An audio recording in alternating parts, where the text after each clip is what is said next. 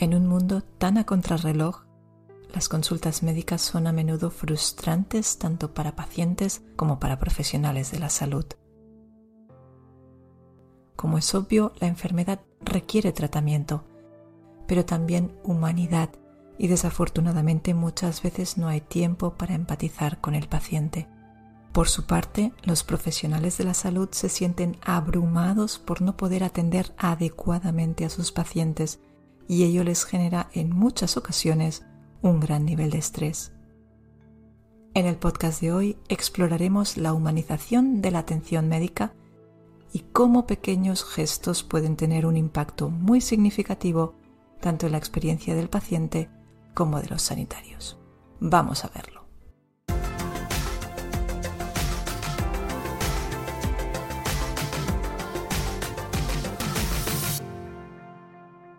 Pues aquí estamos en el segundo episodio de esta segunda temporada de Aunque nada cambie y hoy tenemos aquí a Alex Millán. Alex es enfermero y vamos a estar hablando con él de cómo humanizar un poco más la sanidad. Y es que si lo piensas, cuando nos encontramos mal, cuando estamos enfermos o cuando incluso estamos, por ejemplo, hospitalizados, Em, de alguna manera, lo más importante, ¿no? Si yo, por ejemplo, tengo una infección, es evidente que lo más importante va a ser pues, que los médicos encuentren un antibiótico que me salve la vida, ¿no? Por supuesto, eso yo creo que es incuestionable. Pero es verdad que hay una parte que no es solo el cuerpo, ¿no? Que también pues, somos una serie de emociones y de pensamientos y que eso pues influyen mucho, ¿no? En, en nuestra recuperación y en nuestra mejora. De hecho, yo creo que la mayoría hemos experimentado eh, el trato con un médico, con un sanitario, con un enfermero, cuando, por ejemplo, pues nos encontramos mal y cuando esa persona está presente, que nos escucha, que empatiza con nuestro dolor y nuestro sufrimiento, no, no tiene nada que ver a cuando, pues, de otra manera, pues nos sentimos como más solos, como más incomprendidos, ¿no? Porque al final cuando uno se encuentra mal, eh, pues hay un nivel de estrés ahí importante, ¿no? Entonces, que haya una persona detrás que pueda pues transmitirnos calma, que nos transmita más serenidad, que baje ese nivel de estrés de alguna manera u otra, aunque sea indirecta, eso puede ayudar mucho, ¿no? Entonces yo por eso pienso que esta conversación con Alex va a ser como muy interesante porque vamos a estar hablando de todo ello. Vamos a hablar de un poco su experiencia a nivel en el ámbito hospitalario, tanto aquí en España como en Noruega, que nos contará pues anécdotas de allí, de también las diferencias que hay entre los dos países. Y pues básicamente va a ser, como te comentaba en la presentación, eh, estos pequeños detalles, ¿no? pero que son a veces grandes, pequeños, grandes detalles que pueden hacer que los pacientes nos sintamos mucho mejor en nuestro proceso de mejora y recuperación. Así que, Alex, eh, te agradezco muchísimo que estés aquí y te doy la bienvenida. Muchas gracias. Pues muchas gracias, Monse. Yo la verdad que encantado de estar aquí, porque es un tema que me llega muchísimo, así que vamos a hablar sobre ello. Genial. Pues Alex, para empezar me gustaría que habláramos un poco de esta empatía que yo decía, ¿no? Un poco, eh, ¿cómo ves tú, qué importancia tiene esta empatía? Eh, ¿Cómo la vives tú en el día a día de alguna manera en los pacientes si notas realmente que ellos lo agradecen o hay personas pues que a lo mejor les da un poco igual, pero más o menos un poco mm. saber tu experiencia. Mm, yo he percibido una mejoría muy grande en la forma en la que el paciente vive el momento de estar ingresado, ¿no? Es decir, el ingreso hospitalario es un stop en tu vida. Eh, vives muchísima incertidumbre, no sabes qué va a pasar con tu salud, qué va a pasar contigo. Y es un día a día de estar pendiente de los resultados de una analítica, de que pase el médico a hablar contigo y no sabes nada realmente, ¿no? Entonces el hecho de contar con esas personas que están ahí todo el tiempo cuidándote y que te muestren pues una sonrisa, una comunicación abierta, que tú sientas esa confianza con esa persona para tú poder expresarte ¿no? libremente. Un cuidado desde el acompañamiento, yo he vivido en mi propia experiencia que cambia muchísimo la experiencia del paciente. Lo que pasa es que no siempre es fácil darlo, ¿no? Eh, desde un enfoque más de calidad, ¿no? Por el tiempo y el sistema también. Claro, es el propio sistema muchas veces que tampoco ayuda a que podáis hacer eh, las cosas como quisierais, ¿no? Eso es un tema que yo creo que es importante tenerlo presente porque a veces los pacientes pues reclamamos una atención que es verdad que cuando uno está mal la necesita, pero hay que ponerse también en el lugar del profesional que hace lo que puede con lo que tiene, ¿no? Yo creo que eso eh, no, podemos olvidar que el profesional también es un ser humano y que por supuesto, luego lo hablaremos, ¿no? Eh, padece mucho en este tipo de, trabajos, ¿no? Lo, lo, llegáis a sufrir muchísimo. ¿Podrías explicarnos un poco ejemplos en los que tú hayas visto eh, pues esta atención, más un poco cuidando más la salud mental, ¿no? De alguna manera, esas emociones que, que están tan vulnerables, ¿no? Cuando uno está pues sea esté enfermo o directamente como en tu experiencia, pues ya con hospitalizaciones. Ejemplos de, de situaciones que hayas visto tú que la persona pues eh, veas un, un, antes y un después, ¿no? De, de, cómo mejora cuando les atendemos con una parte como más humana yo he trabajado mucho tiempo en urgencias y ahí ves de todo, ¿no? Y obviamente en urgencias se prioriza, bueno, se suele priorizar mucho la parte física, ¿no? Es normal, al final tienes que la vida de la persona, ¿no?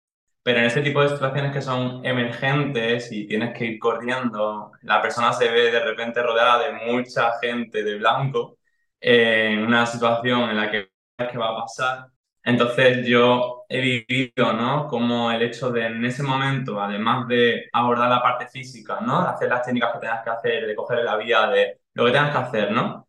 Hacer además un acompañamiento emocional, desde tranquilizar, desde informar, desde estar ahí con una mirada, con una sonrisa, dedicar unas palabras, aunque sea un segundo o dos, unas palabras de calma, de alivio, he notado como esa situación que es traumática o puede ser traumática baja muchísimo en cuanto a estrés, gana mucha confianza con el equipo y, y recibe mucho alivio, ¿no? Al final son situaciones que no se viven todos los días, por suerte, y que no, nadie está acostumbrado ni preparado para, para vivir eso, ¿no? Estar a punto de entrar a un quirófano, por ejemplo, para una operación que no sabe qué va a pasar contigo, ¿no? O con tu futuro.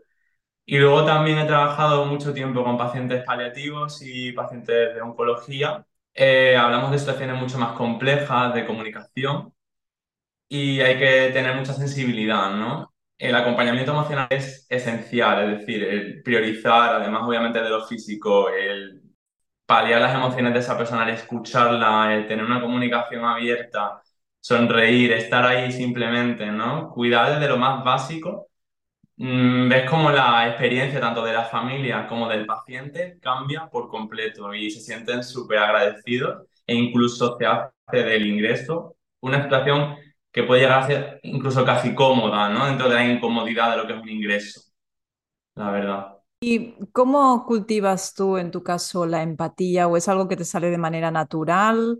Eh, ¿Cómo lo haces en tu caso? En mi caso, yo tengo que reconocer que no estoy formándome en esto como para aprender mucho más o mejorar y demás. Lo he recibido como formación en la carrera, en asignaturas concretas sobre esto, que agradezco muchísimo haberlas tenido porque me han, me han abierto todo un mundo, porque en ese momento de mi vida estaba estudiando y cuando estás en las prácticas ves la parte física ¿no? de, la, de la salud. El primer contacto en el hospital fue ver la parte física en todo su apogeo, ¿no? Y cuando te enseñan que hay una parte emocional que hay que cuidar, que es una parte muy de detalles, de mucha observación, pues te abre un mundo, ¿no? Por completo, un mundo nuevo. Y en mi caso, pues la verdad, lo he ido aprendiendo sobre la marcha con lo que me enseñaron y con lo que he ido observando. Yo soy una persona que me cuesta mucho funcionar con un esquema de ABCD en mi cabeza a la hora de tratar a un paciente, sobre todo en situaciones así. Pero cuando hablamos de comunicación y de acompañamiento emocional, hablamos de que vamos a encontrar situaciones muy complejas, tanto en familiares como en pacientes, porque hablamos de cuidado íntegro y íntegro es tanto paciente como familia. Entonces puedes enfrentarte a muchas barreras de comunicación, personas que están pasando por sus propios procesos, tienes que saber observar muy bien. Entonces realmente mmm, me guío mucho por, mi, por mis sensaciones, por mi, por mi sentido, ¿no? Mi instinto, lo que voy percibiendo, lo que me transmiten los, los pacientes y los familiares. Y también algo importante es el feeling, ¿no? Es decir, somos sanitarios y hay que tratar a todo el mundo igual, pero también somos personas y no tienes el mismo feeling con todo el mundo, no conectas igual con todo el mundo. Entonces, claro, eso también influye. A veces puedes encontrarte personas con las que ves mucha barrera ahí, ¿no? Entonces ahí simplemente es respetar, es lo más importante, el respeto. Y desde que entras por la puerta y pegas pegas para entrar y ves al paciente básicamente en un tono bajito, mucho respeto, mostrarte siempre servicial y presente para que sepan que te tienen ahí, ¿no? Y a partir de ahí ya puedes ir observando. Es un poco mi forma de trabajar.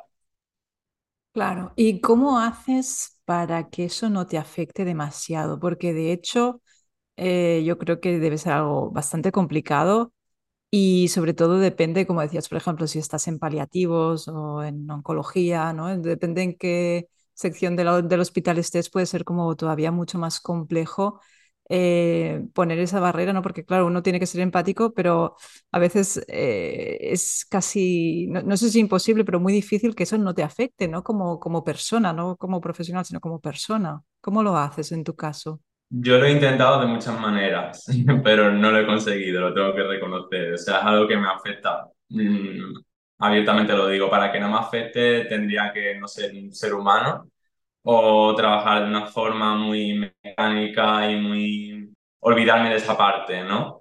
Porque creo que en el momento en el que tú conectas con esa parte de la persona, ya, y sobre todo en este campo que vemos mm, situaciones muy duras, que no estás acostumbrado a ver en la calle, un ciudadano de a pie que no se dedica a esto no va a ver nunca las cosas que nosotros vemos y no te haces a una idea, ¿no? De lo, de lo que puede llegar el cuerpo humano y todo, ¿no? Entonces, claro, es muy difícil que no te afecte. Yo lo he intentado tanto en terapia como por mi cuenta poniéndome barreras. Muchas veces he creído que podía, pero realmente luego te das cuenta de que te llevas la ansiedad a tu casa y de que te acostumbras a vivir con ansiedad y que ese estrés te pasa factura, ¿no? Y también yo muchas veces pienso en mi familia, pienso, si trabajo mucho en paliativos, por ejemplo, más de dos meses no, no aguanto en un, servicio así, porque ya empiezo a pensar en mi familia, en si veo, no sé, una, una mujer, pues pienso en mi madre, pienso en mi hermana, pienso en mí. Y claro, eso al final me lo llevo a mi casa y me afecta bastante, lo tengo que reconocer. No es fácil. No, yo creo que es, es como muy evidente, aunque sea desde fuera, ver que no puede ser fácil, ¿no? De hecho, em, tú, por ejemplo, eh, en tu caso viviste la experiencia del COVID-19 desde dentro, ¿no? Ujú. Yo creo que es algo como, eh, pues seguramente fue una experiencia que como sanitarios os marcó como un antes y un después en vuestra vida profesional y personal, ¿no? ¿Nos podrías explicar un poco? eh, aunque sea brevemente, ¿no? Pues cómo fue vivir aquello por dentro, porque en- en- imagino que podría ser, eh, no sé si dantesco, pero si no, bastante parecido, ¿no? Algo como muy, muy difícil de vivir. Mi experiencia con el COVID fue bastante dura, sobre todo cuando empecé en la UCI. No trabajé desde el principio. Durante la pandemia yo estaba estudiando para especializarme, entonces en ese momento no tenía muy claro si trabajar o no, pero a los pocos meses ya empecé a trabajar.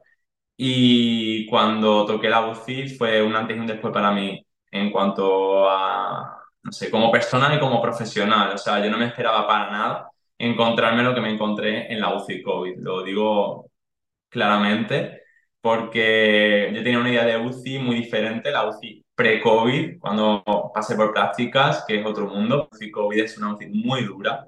Te hablo de, en cuestión de minutos, tener a tu paciente bien y luego tenerlo o muerto o muriéndose, ¿no? Y todos encima de él. Una carga laboral brutal que lo podía ver en los compañeros que llevaban más tiempo, que además tenían que tirar de nosotros que no llevábamos tanto tiempo, porque es un servicio súper complicado y habíamos personas que no teníamos experiencia y los más mayores tenían que ayudarnos para sacarlo todo adelante, por tanto era más sobrecarga para ellos.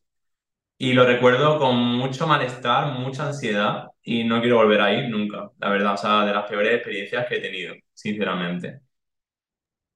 Claro, de hecho, bueno, fue algo como excepcional, pues yo creo que para una gran mayoría, pero luego hubo una excepción de la excepción, ¿no? Que fueron, por supuesto, los pacientes, eh, los, ¿no? los enfermos de COVID, lo- los familiares y, por supuesto, pues el, el personal que estuvo ahí atendiéndoles y que fue pues algo tan difícil, ¿no? De hecho, em, esto, pues yo creo que esto ya, ya se daba antes del COVID, ¿no? Por supuesto, es que no es que lo creas, que es evidente el burnout que hay en las profesiones sanitarias es como muy marcado, ¿no? No sé si, si crees que se toman algún tipo de medidas, eh, porque el sistema en sí Yo creo que no hay que estar ah, solo poniendo el foco en la crítica, pero el sistema sanitario, tanto en la privada como en la pública, es bastante cuestionable y mejorable, ¿no? Entonces, eh, ¿cómo se aborda el tema del burnout en, la profesión sanitaria? Al menos por lo que has visto tú en compañeros, porque entiendo que eh, debes conocer muchísimas personas que están en, en, situaciones de burnout, de baja o de que no tienen esa sensación de que no pueden más, ¿no? Yo personalmente abordaje del sistema no he vivido, ni desde mi experiencia ni por parte de compañeros. También tengo dos experiencias muy diferentes. Tengo por un lado la experiencia en España y por otro lado la experiencia en Noruega, que son dos mundos muy distintos, ¿no? Pero al final ambos comparten lo mismo y es que las enfermeras de Noruega están quemadas y las enfermeras de España están, estamos quemadas también, ¿no? Entonces, mm, realmente lo que yo he visto es más bien el profesional intentando salvarse que el sistema poniendo una solución, por lo menos desde mi experiencia, que quizás, oye, me equivoco, ¿no? Y hay actualmente algún tipo de medida, ¿no? Pero yo he visto profesionales intentando salvarse, utilizando bajas por enfermedad o para no ir al trabajo porque o sea, no podían más, porque no tenían fuerza para levantarse de la cama e ir a trabajar un turno más. Y luego, pues, eso, personas pues que les encantaba su trabajo y que poco a poco han ido pues perdiendo esa, esa ilusión y eso al final influye en la calidad de los cuidados, ¿no? Y es un poco también lo que comentábamos, ¿no? En relación lo que tú decías en la presentación, en relación a, a, que no se tiene tan en cuenta ese papel del enfermero o la enfermera, ¿no? Esa, esa posición, ¿no? Pensamos mucho en el paciente porque es real, ¿no? Es decir, el paciente que va a un hospital necesita una atención que implique empatía y que implique un acompañamiento, porque es muy diferente cuando estás enfermo y vas a un hospital con esa incertidumbre y no te tratan como tú querías que te tratasen, ¿no? A cuando recibes ese apoyo y ese calor, no es que cambia por completo, porque yo como paciente también lo he vivido, ¿no? Y he podido hacer la comparación, ¿no? Pero ese enfermero que muchas veces, o esa enfermera, ¿no? Que muchas veces piensas que es la antipática o el antipático, esa persona también quizás está pasando por un momento muy complicado, porque te tiene a ti y tiene a 20 personas más y está contigo y está pensando en la analítica de sangre que tiene que hacer al de la habitación de al lado y las pruebas que tiene que hacer después. Hay muchísimo detrás de un turno de enfermería para un único profesional, muchísimo. Hablemos del sistema que hablemos, ya sea Noruega o España, pública o privada, da igual. Entonces, son personas que al final pues tienen que adaptarse a eso y utilizan las herramientas que necesitan para poder adaptarse, ¿no? Hay muchas personas también que van a terapia por ello, ¿no? Y que tienen dos trabajos también, en público y privado, también quema muchísimo. Entonces es bastante complejo y yo diría que hasta dramático, ¿no? El sistema y la situación que hay con estos profesionales, ¿no? Y también en España, que creo que cada vez hay más personas emigrando a otros países. Lo entiendo, sí, sí, porque, bueno, es una realidad y no, no podemos obviarla, ¿no? Em, tú has trabajado en Noruega como enfermero y me gustaría que nos pudieras comentar así un poco eh, algunas diferencias ¿no? que, que, hayas podido observar. No sé si, entiendo que como cada país es diferente, habrá cosas mejores y cosas peores en, en cada caso. Eh, ¿Qué es lo que más a lo mejor te puede haber gustado de Noruega respecto, por ejemplo, a España? Eh, ¿cómo, ¿Cómo enfocan ¿no? la atención al paciente? ¿Es diferente en ese sentido? En Noruega yo lo que más valoro es la atención integral. Allí sí que tiene un concepto de salud integral del paciente y lo notas en, en, tu, o sea, en tus técnicas como enfermero, en tu, en tu rutina como enfermero lo notas. Y además, ellos ya desde la formación que hacen, desde su carrera, ya les enseñan esa, ese concepto ¿no? del cuidado integral. Entonces yo lo que más he valorado ha sido tener tiempo para poder conocerle de una forma que aquí quizás no me daba tiempo. Yo me esforzaba y lo intentaba, obviamente, ¿no? Pero claro, era mucho más complicado que allí, incluso habiendo barrera idiomática y barrera cultural, ¿no? Que un poco en relación a lo que estamos comentando del acompañamiento emocional y la comunicación, al final también cuando estás en otro país, tú eres de una cultura muy diferente, nosotros somos, quizás tendemos a ser más cálidos, más cercanos, y ellos necesitan más tiempo, pueden malinterpretar quizás también el lenguaje no verbal. Entonces es muy complejo, ¿no? Y yo necesité tiempo para entender dónde estaba trabajando, pero en el momento en el que lo entiendes y aprendes, mm, creas herramientas, ¿no? Para trabajar en ese contexto, es muy satisfactorio poder dedicar tiempo a tu paciente, ¿no? Es cierto que hacemos de todo, o sea, no solamente eres el enfermero, eres el auxiliar, eres el que le lleva la comida, eres el que le acompaña a hacer cualquier cosa desde lo más básico hacia lo más avanzado, ¿no? Puedes estar peinándole que dentro de 10 minutos estás salvándole la vida, ¿sabes? Es muy, es muy heavy en ese sentido. Pero en ese mismo aspecto yo diría que es muy reconfortante y es lo que noté con respecto al sistema español, ¿no? Eh, como pro de Noruega.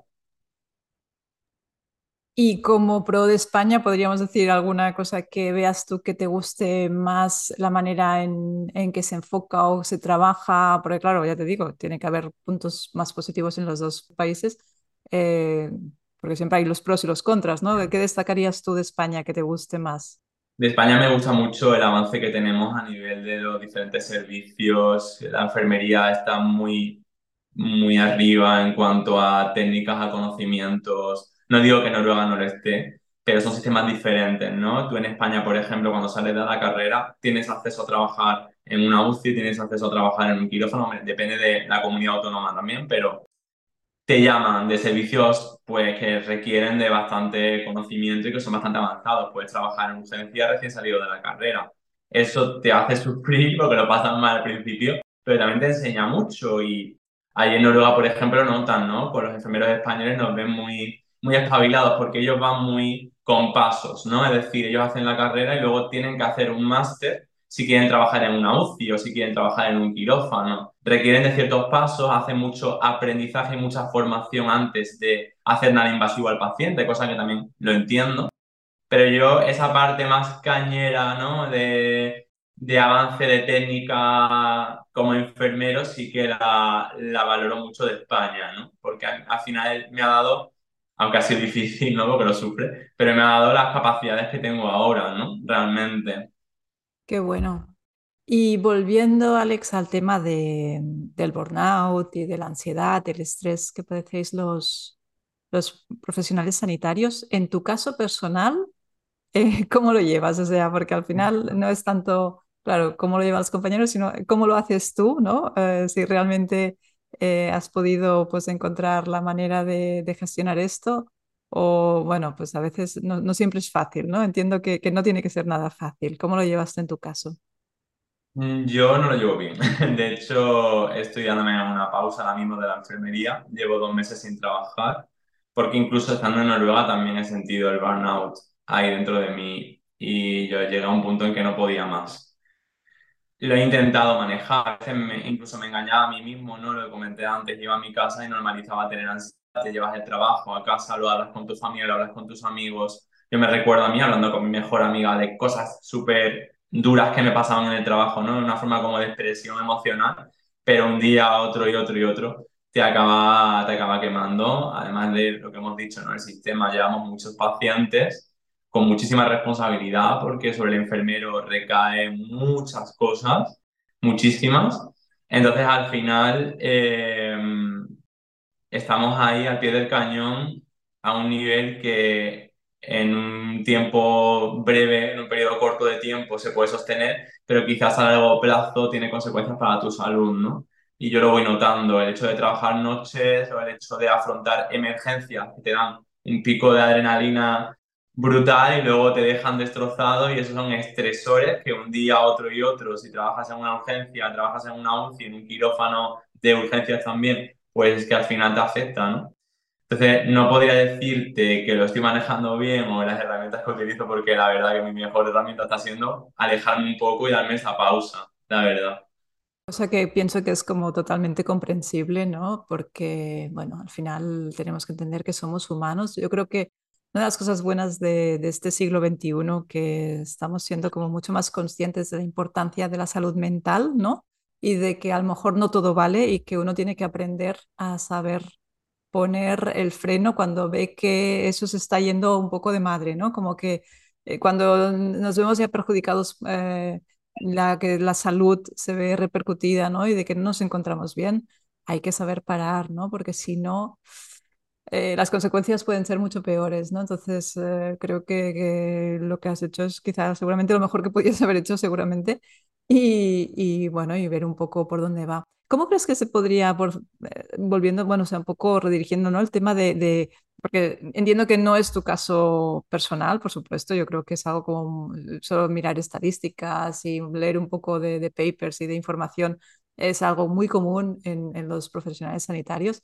¿Cómo crees que se podría concienciar de alguna manera, ¿no? A la sociedad o, a, o sea, que pudiéramos entender eh, todos que es no solo en vosotros, sino también en, en, los pacientes, ¿no? que al final somos personas y que es tan importante potenciar esa parte de salud mental, ¿no? En, en todos, tú que lo vives en, en, primera persona tanto como profesional, como que lo ves en los pacientes que lo necesitan tanto, ¿no?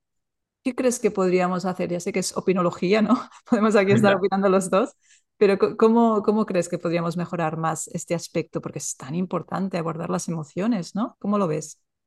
Yo creo que habría que partir primero, si hablamos de profesionales, eh, de dirigirnos a los programas educativos de cada universidad, tanto ya hablemos de enfermería, de medicina, de fisioterapia, hablemos de salud en general, ¿no?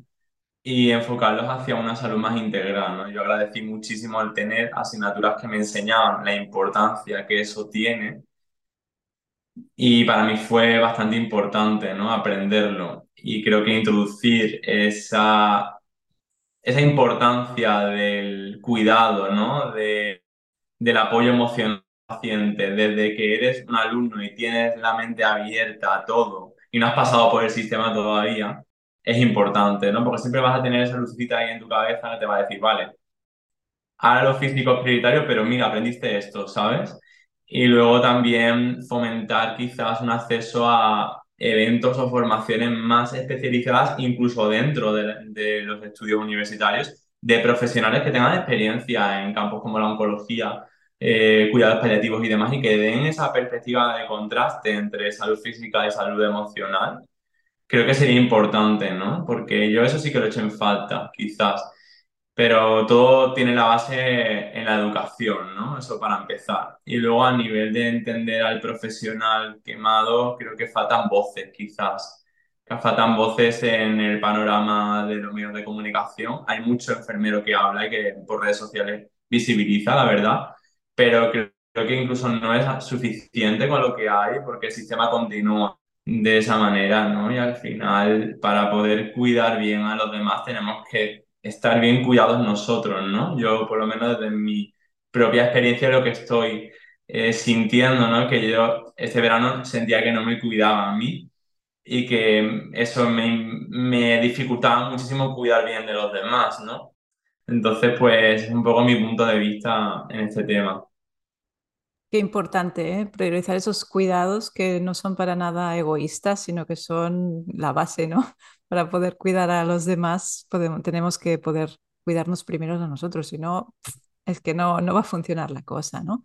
Para ir acabando, Alex, me gustaría que acabáramos con un tema que también pienso que es muy importante y es de cara a cuando hablamos de personas que están enfermas o están ingresadas, un papel muy importante está en la familia, como decías tú antes, ¿no? ¿Se te ocurre alguna recomendación? Porque eh, uno puede pensar que es el enfermo el que lo pasa mal principalmente, pero la familia lo pasa fatal. Y cualquiera que haya vivido una experiencia dura en ese sentido sabe perfectamente que no es solo el enfermo el que padece ¿no? y el que sufre. ¿Se te ocurre algún tipo de recomendación para la familia? Tú que estás pues como más sensibilizado ¿no? en este tema así de, de, tratar las emociones y que lo has vivido tanto, ¿no?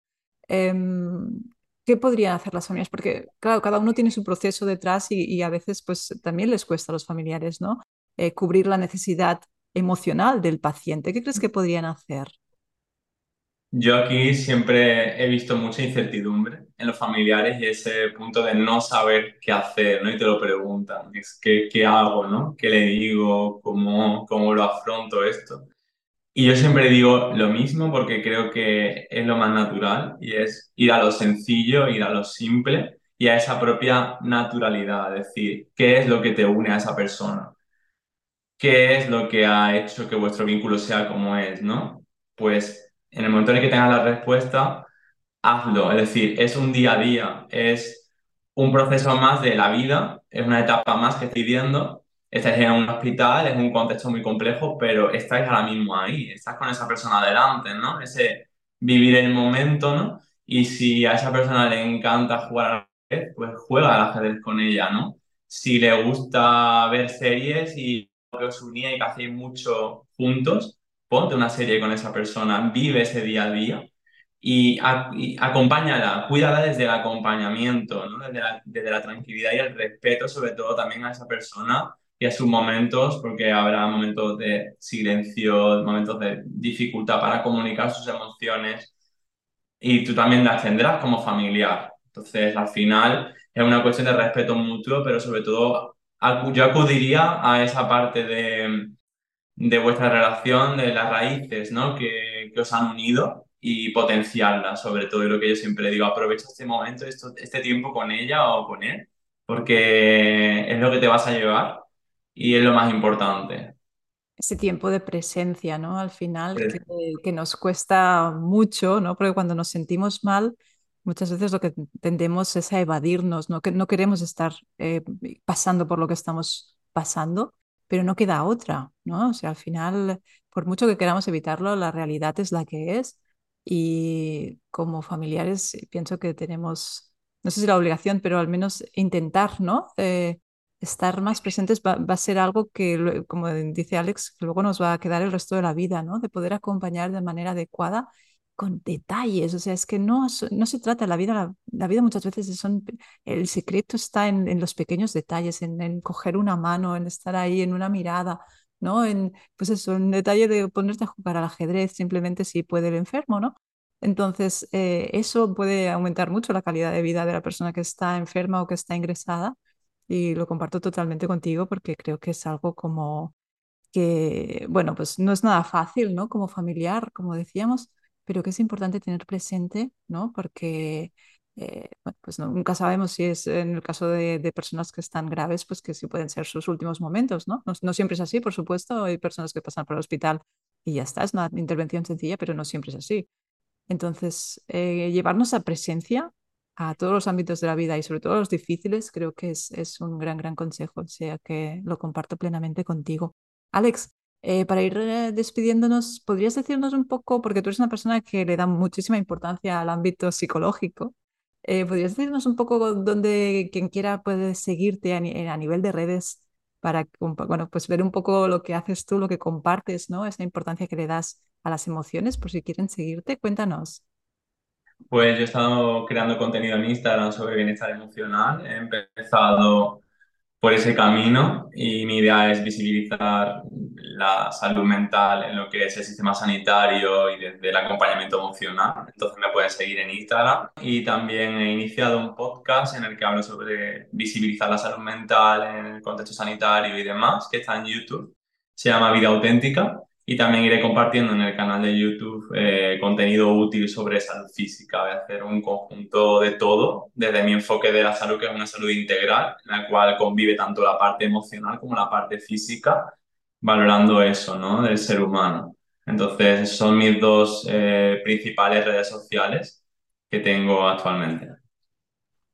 Fantástico, pues cualquiera que le interese la salud integral, como dice Alex, ¿no? que yo creo que cada vez pues, más en este siglo XXI también está cogiendo como más y más fuerza y que yo creo que es, imparable, ¿no? que cada vez veamos más la mente y el cuerpo como algo unido y no que va por separado, pues podéis seguirle, dejaremos los enlaces en la descripción para, para que podáis suscribiros y seguirle. Y nada, Alex, te quiero pues agradecer muchísimo que hayas estado aquí compartiendo este tiempito con nosotros, porque bueno, ya sabes que este tema a mí me interesa, yo creo que va a interesar mucho a los espectadores, porque bueno, al final la salud es algo que nos, nos afecta a todos. Te doy pues eso, las gracias porque hayas estado este ratito con nosotros. Muchas gracias, para mí ha sido un placer porque me encanta este tema, como tú has dicho, y me podría pasar horas hablando de ello. Me marcó desde que empecé a trabajar en esto, así que mil gracias y espero haber aportado un granito de arena y haber ayudado de alguna forma a las personas que nos han escuchado. Muchas gracias. Seguro que sí. Y nada, a ti que estás al otro lado y que nos estás viendo, pues agradecerte que también hayas pasado tu tiempo con nosotros. Eh, recordarte que si nos estás viendo en YouTube, Puedes suscribirte si todavía no lo has hecho, puedes darle al like, puedes dejarnos un comentario, activar la campanita de notificaciones para no perderte el próximo vídeo. Y si nos estás escuchando eh, desde el podcast, pues saber que puedes hacerlo desde las diferentes plataformas, las principales al menos. Así que nada, pues agradecidísima que hayas estado aquí con nosotros. Te envío un abrazo y nos vemos en el próximo episodio de Aunque nada cambie.